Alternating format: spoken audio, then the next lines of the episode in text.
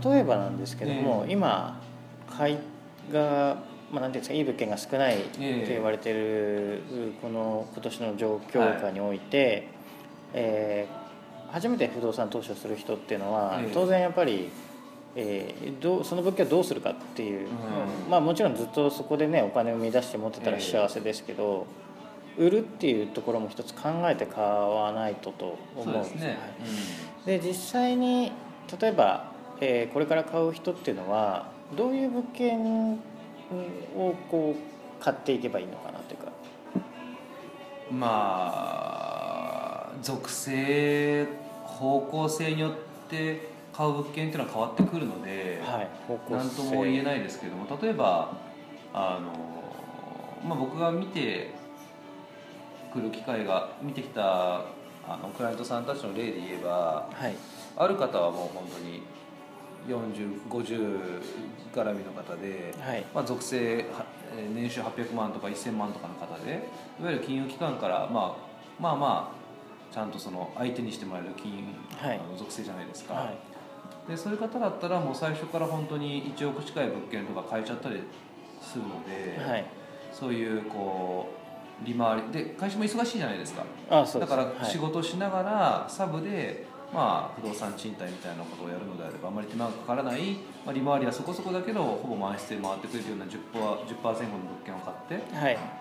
でそういうのをある方は年収が1200300万だったんですけど、えー、と何棟買ったのかな？RC1 億前後のものを3つぐらい買ってはい。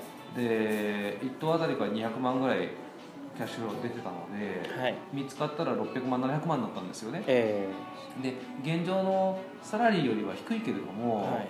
まあ、600700あればもう家族を養っていくだけであれば十分だからってことでそうですそのまま会社辞めちゃいましたねそういえば。ああ。本当に半年ぐらいはい。やっちゃったですねその人はパパパまあーンっていう確かにそれでしかも銀行のローンが終わればもっと収入が上がるっていうことですよね、そうですねだからそういう属性がある方ははい。やっぱりその素早い行動を取りやすいえから、まあ、そういう物件を買ってもいいかなとは思いますよね。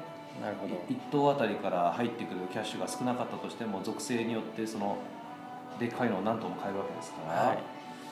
ただ逆にそのいわゆる高属性じゃない方っていうのはまず、はい。玉となる金がないんでえ少ない金をいかにでかく動かすかってことになるわけですから。えそうですねはい。そうするとやっぱりまあ利回りが高い物件っていうことになってくるわけですよね、はい。ら僕なんか、まあ、本にも書きましたけど地方で、まあ、小利回りで利回り15%はい。以上できたらねなるべく高い方がいいっていうふうな形で物件は買ってったので、はい。だからまあその大体2パターンになってくるのかなとは思いますよね。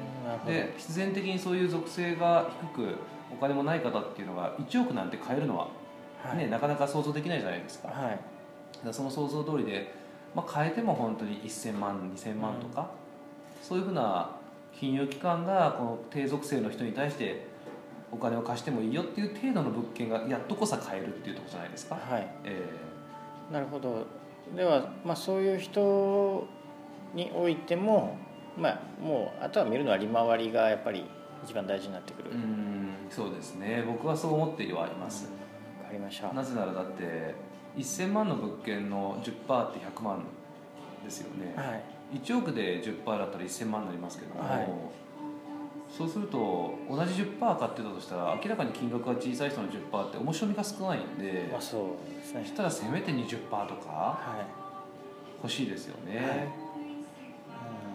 うん。まあ、ちょっとそこら辺は背伸びしていかないとやっぱり同じだけのスピードでリタイアすることはもともとできないので、ええ。でもそれに追いつこうとする何かしらの違う方向からの努力っていうのは必要だと思うんですよね。い、。まあ、いわゆる工夫が必要というところですね、あのまあ、こういうなんていうんですかね。